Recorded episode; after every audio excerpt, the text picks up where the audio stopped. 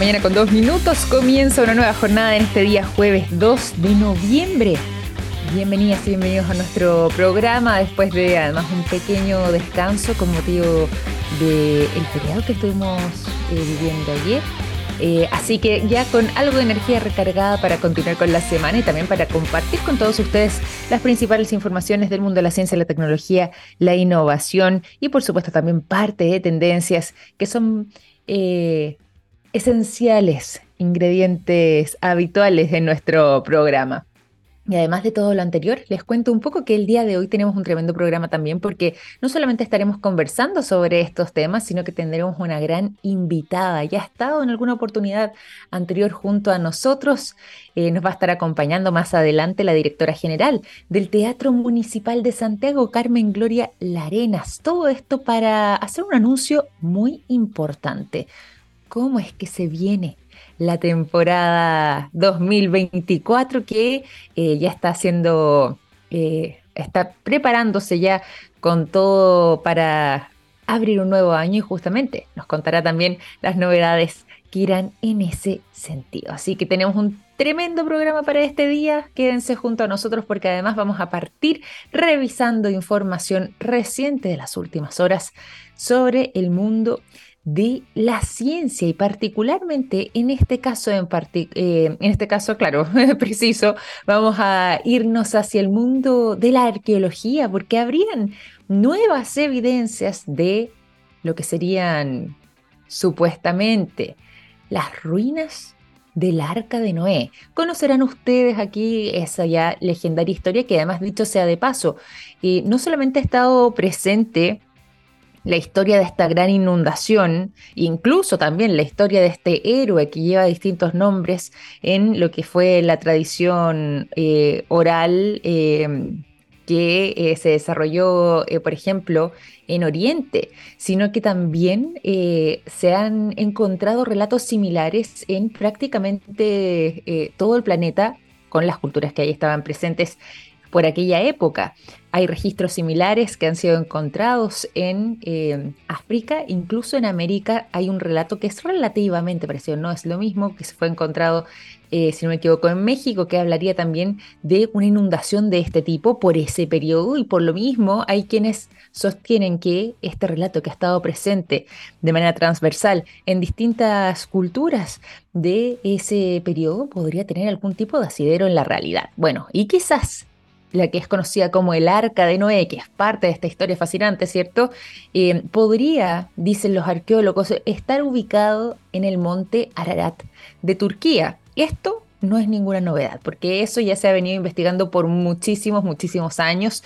Se dice que en la cima del monte Ararat estaría radicada una especie de arca, porque tendría esa forma aparentemente de madera que no muchos han podido contemplar, que quienes lo han hecho lo han hecho a, distancia, esencialmente por lo difícil que es acceder a este lugar, al monte Ararat de Turquía. Por esa razón es que, entre comillas, no habría una gran eh, evidencia absolutamente comprobable de que se trate de ya la mítica arca que está eh, presente en el inconsciente colectivo. Hay películas incluso que hablan también de esta historia, ¿cierto? Bueno, fíjense que si bien se tiene la teoría de que esta arca está actualmente radicada en la cima del monte Ararat, siguiendo un poco lo que es el relato bíblico eh, y otro tipo de relatos también, como les decía antes, de, otro tipo de culturas que eh, han dado cuenta de una situación similar, al menos en este caso, si bien se ha avanzado en la teoría de que es ahí donde estaría situada, se ha logrado eh, contemplar que eh, habrían nuevos hallazgos en la zona que evidenciarían la posibilidad de que sobre esta construcción que estaría radicada en el monte Ararat, a la cual se le atribuye podría ser el arca, ya se ha logrado determinar de que existió actividad humana al menos en el periodo que comprende entre los 5.500 años antes de Cristo y los 3.000 años antes de Cristo en esa zona. ¿Cómo es que se pudo determinar todo esto? Bueno, a través de dos estudios. El primero es que si bien ya se habla de la presencia supuestamente de esta arca desde el año 1959 en el Monte Ararat, desde ahí que surge esta teoría y se ha mantenido más o menos esta idea en el tiempo. Y en el año 2021 se pudo hacer algunas capturas satelitales que daban cuenta de que efectivamente hay una eh, forma ahí que podría atribuirse a una eh, a, un arca, una especie de barcaza eh, grande que habría sido construida por el ser humano. Y por lo mismo lo que mm, se ha estado investigando desde 2021 en adelante es si es que esa posibilidad, sobre todo contemplando la altura pudo haber sido cierta, ya que hoy por hoy es muy difícil acceder al Monte Ararat como habrá sido quizás hace miles de años atrás. Bueno, ¿qué es lo que se encontró ahora recogiendo estos nuevos hallazgos de la zona? Es que sí se podría confirmar que hubo actividad humana presente en ese periodo y que coincidiría además con lo que es el relato de la época del diluvio.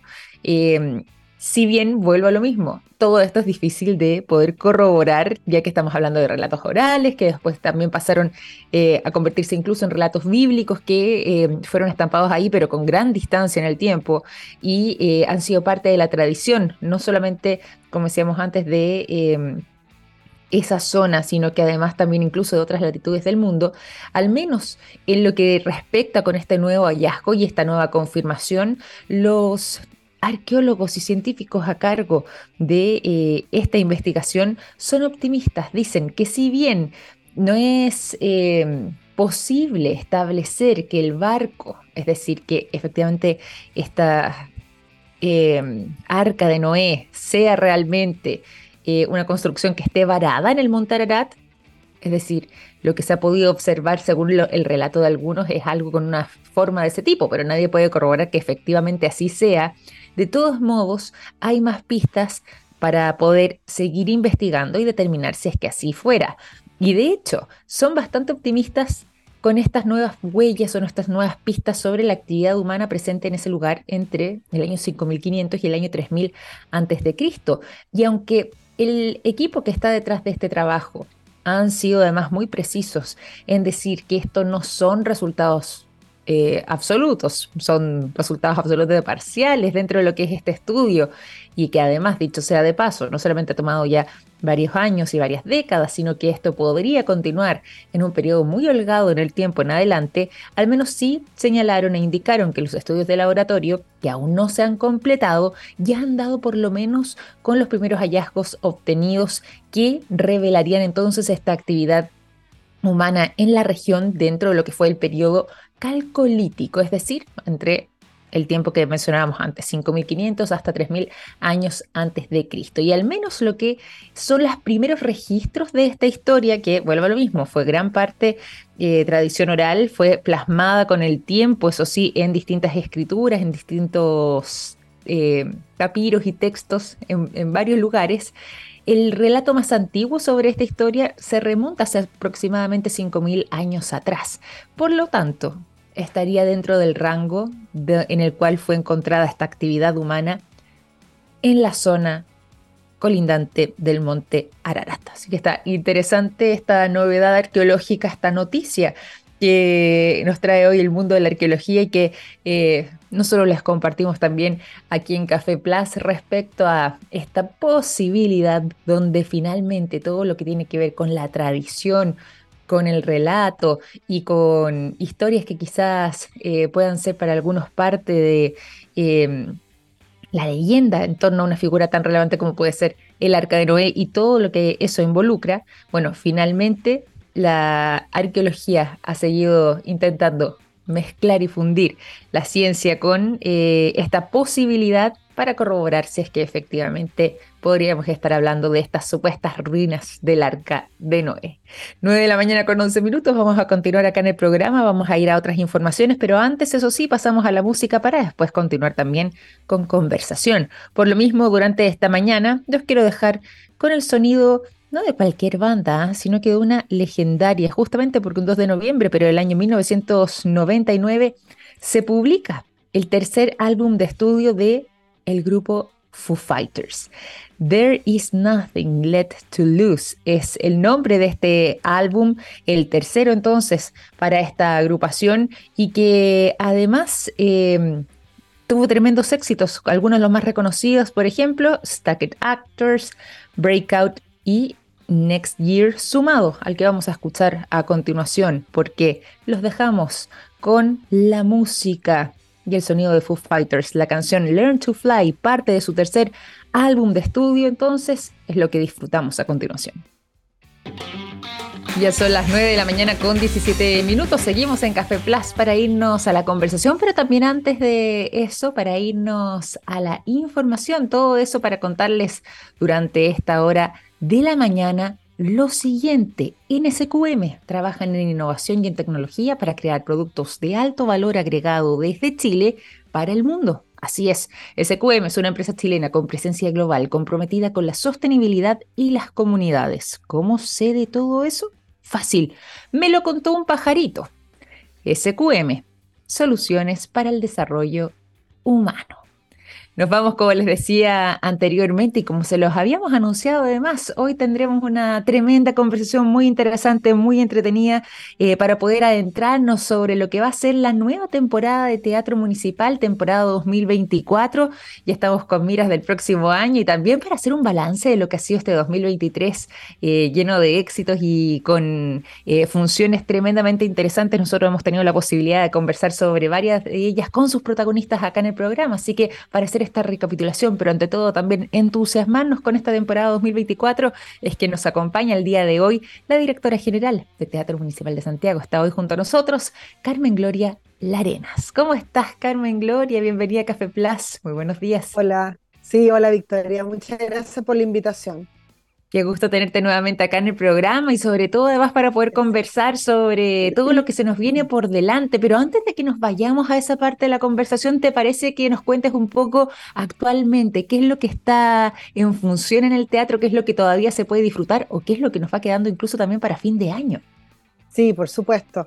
Em, claro, efectivamente, Victoria, tenemos la cabeza ya un poco en el 24, pero como tú bien dices, todavía quedan eh, muchas funciones muy valiosas acá en el teatro. Lo próximo que viene es una ópera que transcurre en un spa que se llama El viaje a Reims, que es una ópera de Rossini que cuenta la historia de un viaje de aristócrata em, de la época, ¿no? A, a la coronación de un rey pero bueno, está todo eh, actualizado en el contexto, digamos, ¿no? Y donde sucede por el gran regisseur, que significa el director de, la acción y el teatro, en el caso de la ópera, el español Emilio Sacchi, que lo, ha, que lo ha reubicado, como te digo, en este spa. Así es que esperamos que sea una gran fiesta para terminar nuestra temporada de ópera de este año. Es una historia muy liviana, muy alegre. Em, tenemos en el podio además un gran artista chileno, Paolo Bortolomeoli, quien va a tener la, la responsabilidad de dirigir musicalmente a los cantantes también, 16 cantantes solistas en el escenario, así que esas funciones empiezan acá em, la próxima semana, para que estén todos atentos. y, después de eso viene un... Sí, dime, perdón. Perdón, no te interrumpí, lo he entrevistado y efectivamente además reconocer ahí el trabajo de Paolo, la trayectoria, el reconocimiento que no solamente tiene nuestro país, sino que a nivel internacional. Eh, he podido conversar con él, como te decía, y efectivamente también es un lujo además poder contar con él en una función de este tipo. Sí, un gran orgullo tenerlo en el podio. La verdad es que tenemos una generación actual de, directores chilenos muy valiosa y me tratamos todos los años, no podemos tenerlos a todos todos los años, porque si no tampoco podrían venir otras figuras invitadas, mujeres, hombres de otras partes, que también lo necesitamos. Pero este año sí, Pablo, cierra nuestra temporada de ópera. Y después de eso viene un estreno también que es bien em, eh, importante para nosotros porque es un estreno mundial es una obra que comisionamos, es decir, que le encargamos a una coreógrafa belga colombiana que se llama Anabel López Ochoa y que va a crear especialmente para el Ballet de Santiago una obra que se llama Calas la Divina y que es un homenaje, el segundo homenaje que hacemos en este teatro este año. Tuvimos una obra de teatro que se llamaba Calas la hija del destino que terminó hace poquitos días y este es un homenaje a la gran figura de esta cantante, la más importante para muchos de la historia de la lírica, María Calas, em, vista desde la danza. Así es que vamos a tener un estreno mundial que de nuevo va a traer las miradas de, distintas, del mundo, de la danza internacional, ¿cierto? Em, para poder ver esta, esta obra magnífica que se estrena eh, más cerca ya de, fines de noviembre. Maravilloso, maravilloso lo, lo, que nos queda por delante y además para eh, seguir atentos a lo que. cosas, Victoria. Sí, eso te iba a decir. Sí, seguir atentos porque además. Eh, sí, que acá por favor. nueces, un montón de cosas. Eso mismo te iba a decir. Sí, Realmente, además, por estas fechas. Que, que no sé mucho cuánto detalle. Sí. Hay todo un pequeño desfase ahí, pero eh, en el fondo, eh, como decías tú, quedan más sorpresas. Cascanueces, por ejemplo, es un clásico navideño, ¿cierto? Y que es parte ya de la tradición de, las exhibiciones y de las funciones, más bien, que se pueden apreciar eh, y disfrutar, además, en teatro municipal, sumado también a, muchas novedades. Y bueno, además también hay a quienes están interesados, por supuesto, además visitar los horarios y todo a través del sitio web. Pero, como decíamos antes, este 2023, que además está teniendo este término tan contundente. Ha sido un buen año también, eh, tengo entendido, para ustedes dentro de lo que ha sido la asistencia de público, celebrando recientemente los 166 años de existencia. ¿Qué, qué podríamos decir o cómo barajas tú eh, este 2023 en términos generales? Mira, ha sido un año generoso, Victoria. La verdad que, y también de alguna manera, el primer año, te diría yo, con mayor normalidad desde que terminó la pandemia. Entonces, eh, ha sido también generoso desde ese punto de vista, no solo por datos que tenemos, que podemos compartir sin problema. Por ejemplo, el 62% de nuestras funciones se han agotado, lo que es un, muy, buen, eh, un, muy buen score, digamos, ¿no? También eh, tenemos un 66% de público nuevo, eso quiere decir público que por primera vez viene al Teatro Municipal y compra una entrada. Esto no es más importante que un público histórico que nos acompaña. Necesitamos a los dos tipos de público con nosotros, porque lo que se necesita es llenar la sala muchas más veces para hacer que el teatro tenga un cada vez mejor futuro. Por eso es que son importantes los dos públicos. El público nuevo, por supuesto, que es más llamativo porque dice que estamos pudiendo llegar a un público que antes generalmente no venía al teatro. Y por eso ampliar esa mm. base de público para el teatro es tan importante. Entonces, em, nos, dejan, nos deja también un año que nos deja estrenos que fueron tan comentados como Nijinska, Secreto de la Vanguardia, por ejemplo, como eh, producciones de ópera también y cantantes, como eh, Rigoletto, con un equipo de mujeres brillante que hizo toda esa producción, em, con visita de recién tuvimos la visita del director chileno Luis Toro Araya, que tuvo un, un, concierto magnífico, ovacionado por los artistas, por los públicos, por los músicos. Entonces, ha sido un año, tenemos un buen sentimiento en el corazón y por eso también cuando lanzamos nuestra temporada el próximo año, Victoria, em, seguimos dando pasos adelante en poder aumentar la cantidad de contenido que tenemos, la diversidad también importante y la cantidad de funciones, de modo de poder eh, cada vez tener más propuestas artísticas en la sala principal, en la sala RAU, para los distintos públicos que hoy día vienen al Teatro Municipal de Santiago.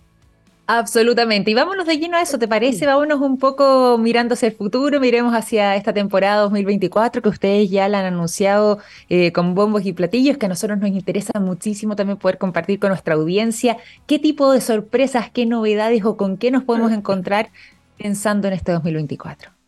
Mira, Victoria, es bien difícil, em, es bien difícil como resumir, ¿no? Porque cada proyecto que hay de concierto, de ópera, de ballet, en la sala RAU, donde tenemos una programación un poco más diversa y experimental, de los proyectos que tenemos para niños y para las familias, cada uno de esos proyectos tiene algo que lo hace diferente, que lo hace atractivo. Entonces es como, difícil y por eso lo que tú decías antes de consultar la web del teatro es tan importante porque yo creo que un público informado es un mucho mejor público porque además va a tener claridad respecto de qué está comprando, ¿no? Porque eso de repente de comprar sin saber mucho, pues no te gusta, en fin, yo creo que es mucho mejor ser un público informado. Entonces la primera recomendación es meterse en la web para poder ver el detalle de toda la temporada. Dicho eso, vamos a tener por supuesto algunos puntos particularmente altos.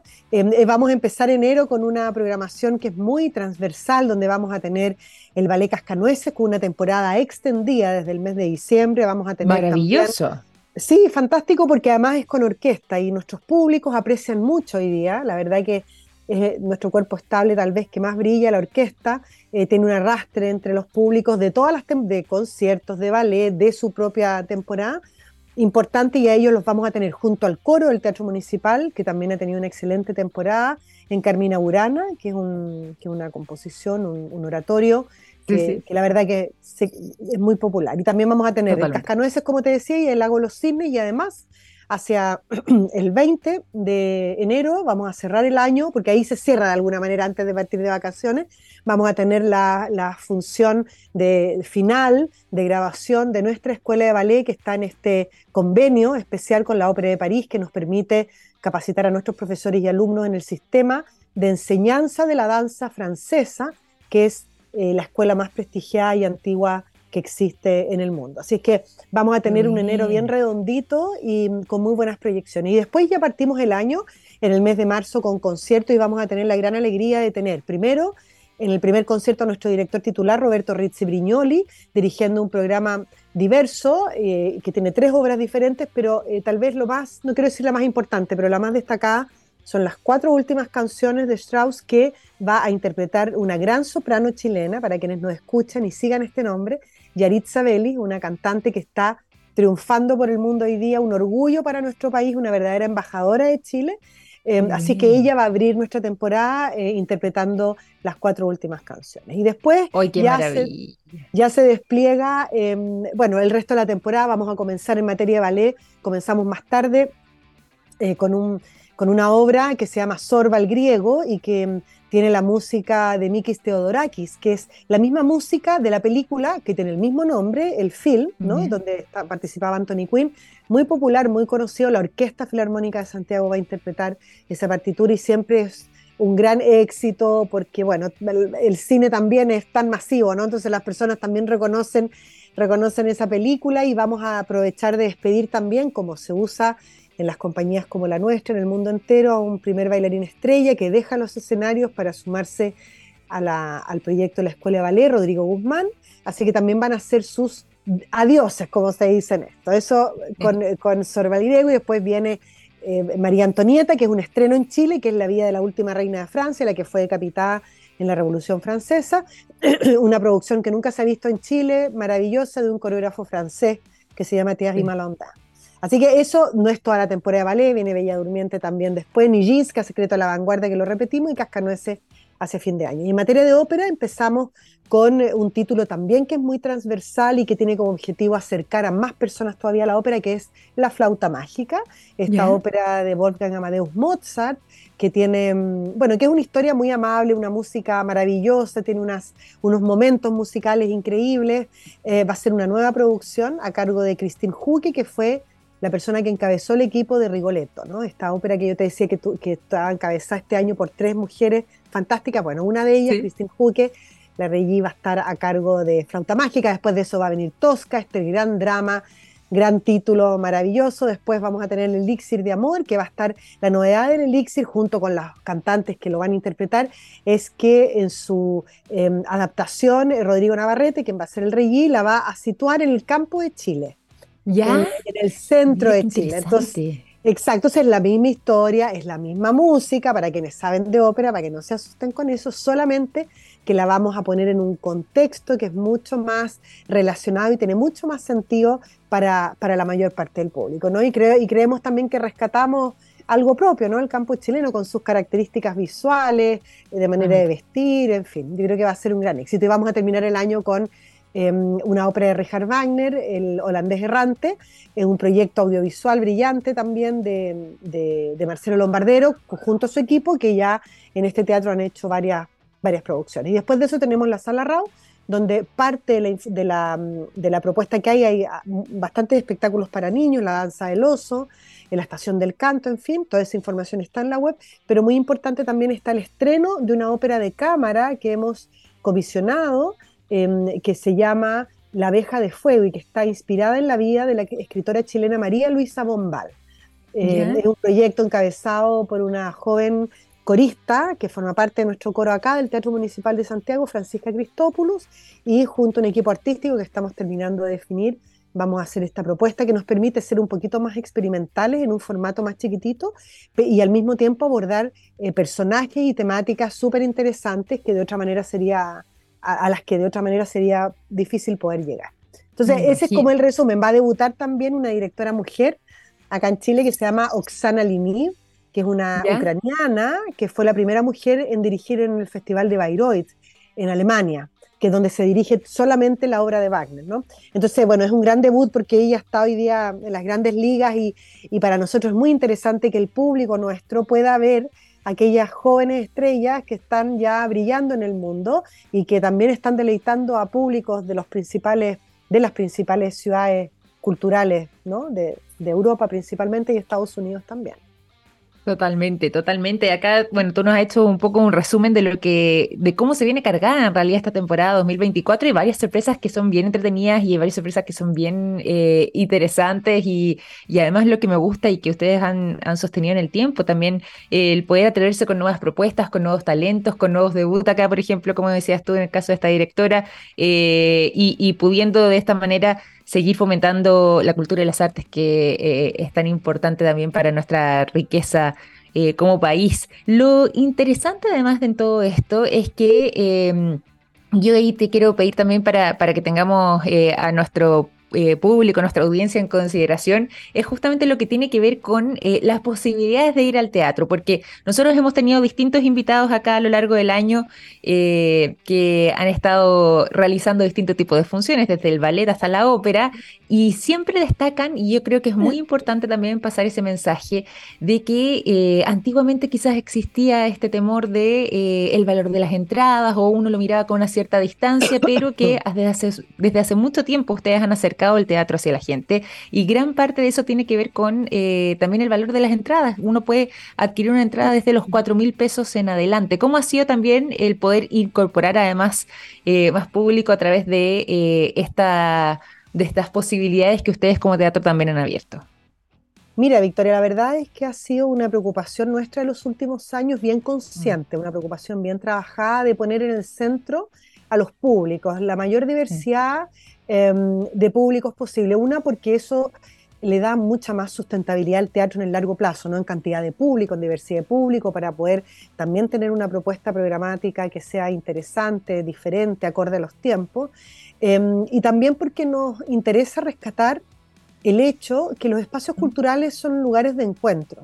Lo que ha pasado con, la, con los panamericanos y panamericanos acá en, Chile en las últimas semanas es maravilloso y yo creo que es lo mismo que pasa en los espacios culturales, obviamente guardando las proporciones del volumen de público, pero son espacios que tienen que conservar una característica de transversalidad porque las personas de, las más distintos de los más distintos orígenes, cultura, em, eh, posibilidades económicas se encuentran en un, de una manera muy normal, realmente como sin diferencia. Yo creo que esa cualidad de estos espacios tanto los deportivos como de los artísticos y culturales, hay que conservarlos y por eso creo que es bien esencial que los espacios como el Teatro Municipal de Santiago sigan eh, trabajando muy fuertemente en una política de precios lo más accesible posible, sabiendo que los teatros y los espacios culturales necesitan tener ingresos, porque eso es así en todas partes del mundo. Entonces, de repente todo el mundo dice todo debería ser gratis, pero sabemos que no funciona así. Por lo tanto, ¿qué es importante? Uno trabajar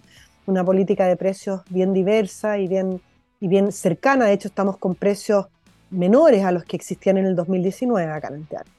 Entonces eso es como un, índice. Y también em, es eh, como importante que las personas también se, se busquen todas las alternativas que tenemos, porque de pronto efectivamente hay públicos que no tienen la posibilidad de pagar una entrada y venir, pero sí tenemos actividades, a veces ensayos abiertos, a veces no, a veces con inscripción, todo tipo de actividades que son de acceso gratuito. Por lo tanto, también ahí hay una manera de decir, eh, nos interesa que la mayor cantidad de personas posibles, la mayor diversidad de personas puedan venir a disfrutar lo que hacemos. Y el otro foco que hemos puesto para centrarnos en esto y hablarle, Victoria, a todas esas personas que tal vez no tienen el hábito de venir al teatro, es comunicar lo que nosotros hacemos, lo que los artistas hacen, de la manera más más amigable posible. Eso es muy importante porque estamos todos de alguna manera muchas veces encasillados en esto, esto es ópera, yo la verdad que no sé, son todos como señores antiguos, a mí no me gusta, yo no entiendo el idioma, el ballet no, qué cosa tan rara. O sea, hay mucho prejuicio instalado. Eh, yo entiendo que por desconocimiento respecto de lo que se hace, esfuerzo muy grande con el departamento digital en particular y con comunicaciones y con marketing para poder hablar de lo que en realidad esto es, que es que lo que nosotros hacemos son grandes espectáculos, más allá de que sea ópera, ballet, tanta, mm, tanta definición, uno tiene que, yo creo que uno tiene que venir eh, exponerse a la experiencia, puede que te encante, puede que no, pero en el fondo más que si uno cree o no cree que esto es para uno o no, no es así. Hoy día es muy abierto, las personas vienen mm. vestidas como les parece. Eh, yo que desde muy chica, desde muy chica, siempre me arreglé mucho para venir, pero eso es porque yo lo tomé así. Pero ah, hoy día personas vienen corriendo del trabajo, muy normalmente vestidas, llegan a su función, la disfrutan lo importante es eso, lo demás yo creo que tiene que ver con experiencias personales que cada uno de nosotros busca. Sí, pero eso, eso es lo que ustedes han hecho de abrir las puertas literalmente del teatro también eh, hacia el público, hacia la gente, bueno, y además estando, ¿cierto?, en el corazón de la ciudad de Santiago, eh, ha hecho que eh, existe ese mayor acercamiento que se ve reflejado también, como decías tú, en las cifras, en el público nuevo. Obviamente la idea es mantener también el público eh, histórico que ustedes han tenido, pero eh, esto de poder eh, contar con público nuevo en cifras tan altas, 66% adicional a lo que habitualmente habían tenido, eh, lógicamente da cuenta de que todo ese esfuerzo se ve reflejado también en esta asistencia y además teniendo una tremenda temporada para este 2024 que se nos avecina, estoy segura de que va a seguir eh, eso en aumento y, y, ese crecimiento también. Y bueno, para lo que nos va quedando de, fin de año también seguir disfrutando. Por lo mismo, ¿te parece si es que recordamos además el sitio web eh, para que puedan eh, conocer las funciones, conocer los horarios, seleccionar sus butacas a quienes quieren asistir? ¿Cómo lo pueden hacer? Mira, em, para comprar entradas, renovar abonos, quienes tengan abono o quienes quieran comprar un abono, pueden em, hacerlo presencialmente en la boletería acá del teatro, en Agustina, 794 o en la boletería que tenemos en Parque Arauco también y ya de una manera más fácil eh, comprar entrada, eh, el ticketing, como le decimos nosotros, se dice en todas partes, es en www.municipal.cl. Ahí tú entras, puedes ver, ya está cargado todo el todo el calendario del año. Si, las personas van arriba a un icono chiquitito que hay, que es el, el cada mes, el año, y tú vas escogiendo el mes, tú ya tienes desplegadas todas las funciones que hay durante todo el año de cada título, de cada cosa que se anunció, y puedes comprar entradas para la mayor parte de ellas. Es importante decir, Victoria, que, eh, y solo lo explico para que se entienda, estamos en un periodo, las personas que tienen abono, que significa que compran una butaca, en el fondo, para todo el año, para todo el para, o toda la ópera, todo el ballet, claro. Em, esas personas em, tienen eh, un periodo especial de renovación, es decir, que ellos hasta dicen yo quiero conservar esa butaca y compro de nuevo para todo el año. Por eso les damos ese periodo exclusivo. Pero aquellas butacas y aquellas funciones que no están en este concepto de abono, porque hay funciones que se venden solo con entradas compradas para, para esa función y no con abono, esas sí están abiertas. Lo explico porque puede que haya alguien que quiera una función en particular y que vea que no se puede comprar. La razón es que estamos en ese periodo de abono. Pero de todos los títulos que tenemos el año, hay funciones que sí están abiertas y que hoy día tú puedes entrar, como Victoria Walsh, y te metes y compras la entrada específica que quieres para ver lo que te interese.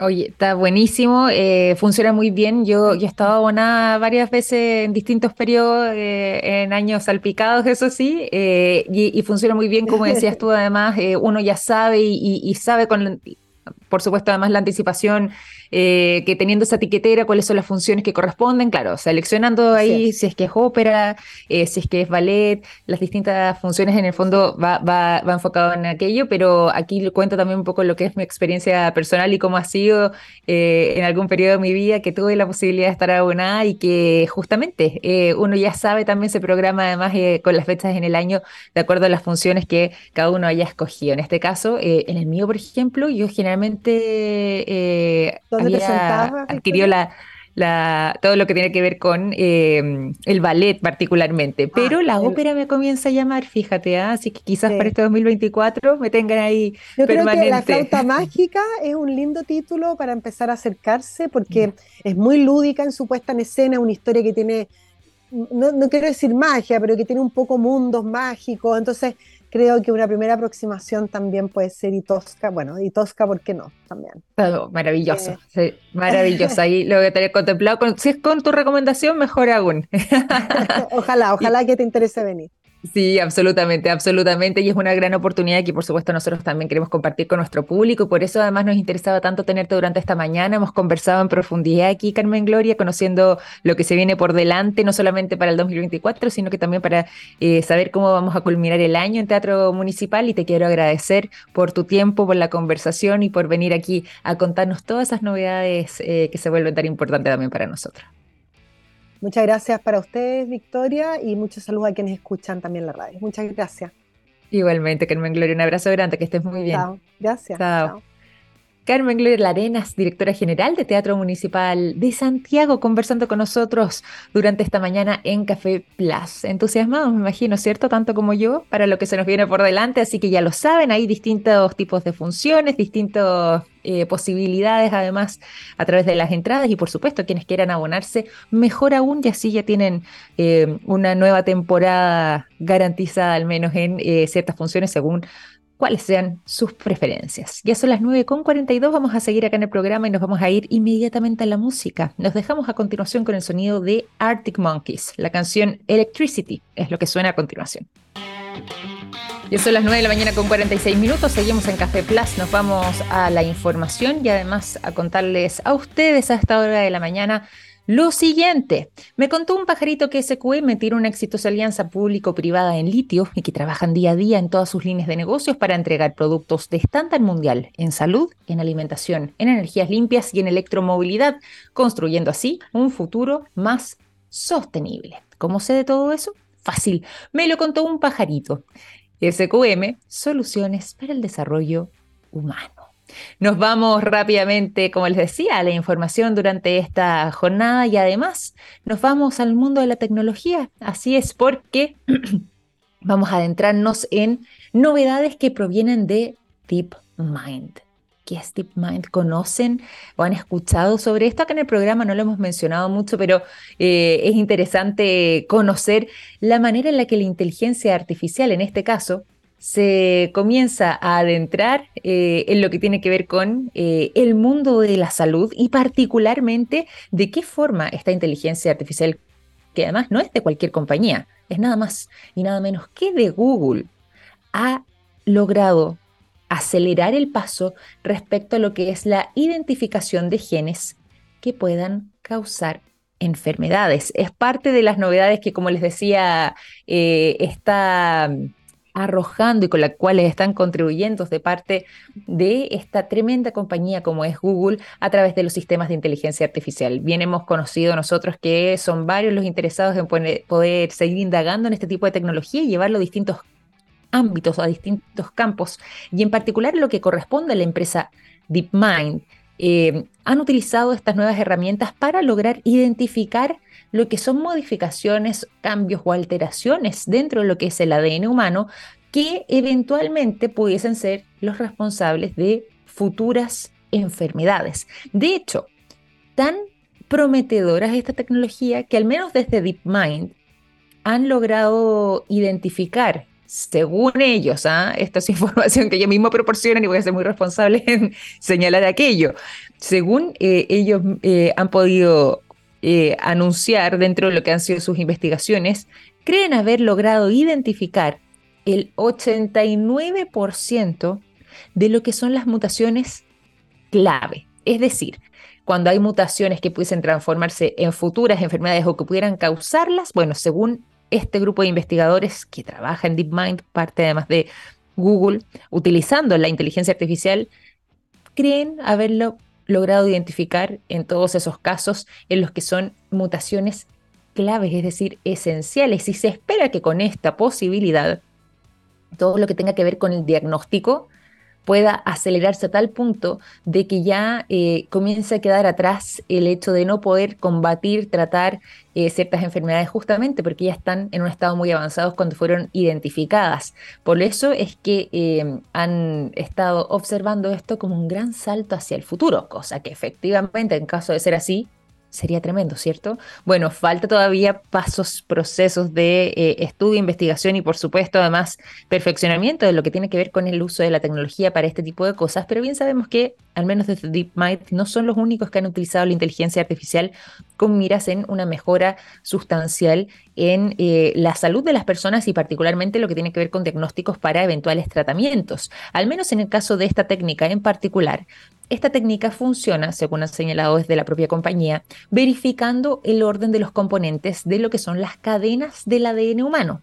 Entonces, ya identificando ese orden, cada vez que haya algún tipo de alteración, es que literalmente se encienden las alertas para poder identificar de qué se trata, cuál es el problema o qué es, o cuál sería más bien la posible enfermedad que pueda causarse o originarse a raíz de esa alteración.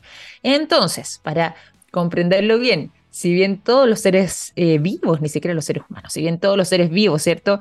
Estamos constituidos por nuestro ADN, es decir, desde ahí comienza nuestra construcción física, hay cuatro bloques de compuestos químicos llamados adenina, el otro es citosina, la otra es la guanina y la otra es la timina. Y justamente al menos en el caso nuestro, cuando un embrión está en desarrollo, se puede leer el orden de estas letras, vuelvo a repetir, de la adenina, de la citosina, de la guanina y de la timina, se puede leer este orden de estas letras para lo que es la generación o producción de proteínas. Y estos componentes básicos de las células y tejidos son las que después, posteriormente, van eh, contribuyendo en lo que es nuestra conformación, es decir, formando las partes de nuestro cuerpo. Si es que las letras por alguna razón estuvieran en un orden incorrecto, posiblemente pueda generarse algún tipo de trastorno hereditario, o más bien provenir de ese, de ese origen, más bien. O también em, se pueden generar enfermedades en caso de que esas células o tejidos no se hayan formado adecuadamente. Y esto es algo que ha logrado resolver eh, DeepMind a través de la mm, inteligencia artificial, como señalan ellos mismos, en lo que tiene que ver con la estructura entonces de prácticamente todas las proteínas que estarían presentes en el organismo humano. De ahí estaría este salto cualitativo, cuantitativo además, porque también estamos hablando de acelerar muchos procesos que eh, pensábamos íbamos a tardar mucho más desde el campo de la medicina en poder eh, en poder profundizar y finalmente resolviendo estas estructuras eh, en lo que tiene que ver con las proteínas y su orden, es que se puede de esta manera con eh, bastante antelación poder tomar literalmente cartas en el asunto para prevenir ciertas enfermedades o más bien eh, detectar también cuando estas son causadas en fases, o sea, en fases digo iniciales, antes incluso de que comiencen las primeras manifestaciones de dicha enfermedad, por ejemplo, si fuera este el caso. Eh, como decíamos antes, desde eh, DeepMind, parte entonces de Google, ¿cierto? En lo que tiene que ver con el campo de la inteligencia artificial, desde DeepMind han señalado que este nuevo modelo ha elevado este porcentaje de precisión hasta un 89% y que gracias a esto ellos han podido acelerar literalmente lo que tiene que ver con la identificación de genes que en un futuro podrían causar algún tipo de enfermedad y de esta forma entonces contribuir al mundo de la medicina. ¿Cuánto va a cambiar nuestra vida eh, si esto ya no solo se corrobora, sino que se masifica alrededor del mundo? ¿Cuánto más, eh, sumado todo esto, cuánto más podremos eh, literalmente extender nuestra expectativa de vida eh, alargar nuestra existencia en esta tierra, evitando y previniendo ciertas enfermedades en una época donde, por ejemplo, los diagnósticos por cáncer han aumentado muchísimo, en una época donde todavía no conocemos el origen de tantas enfermedades, en un periodo donde aún, eh, si bien hemos mejorado muchísimo lo que tiene que ver con eh, la medicina y la salud, todavía estamos al debe en algunas cosas, bueno, justamente contando con todo esto, podríamos de esta manera eh, comprender de mejor manera sus orígenes y además poder tratar ciertas enfermedades. Así que interesante lo que están realizando desde DeepMind. Eh, parte entonces del trabajo que han desarrollado desde Google con su sistema de inteligencia artificial y que podría literalmente venir a revolucionar el mundo de la medicina.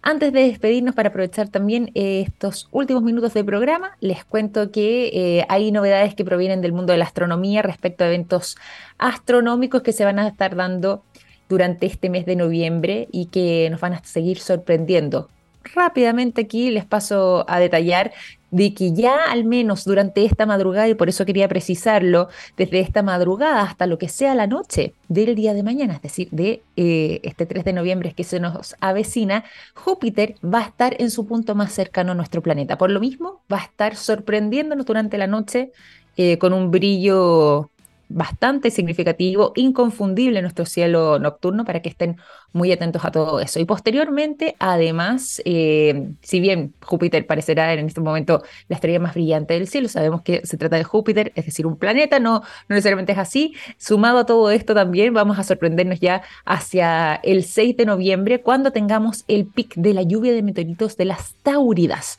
para que estén muy atentos también, que se ven literalmente como estas bolas de fuego coloridas, luminosas y que eh, nos sorprenden de tanto en tanto y que es parte también de eh, los aspectos y las cosas más retratadas cuando eh, nos sorprenden además en el cielo nocturno. Así que ahí tenemos algunos eventos astronómicos que van a estar sucediendo a lo largo mm, eh, de los próximos días, pero también hacia el resto del mes vamos a seguir deleitándonos con otras situaciones, por ejemplo, hacia el 21 con la lluvia de alfas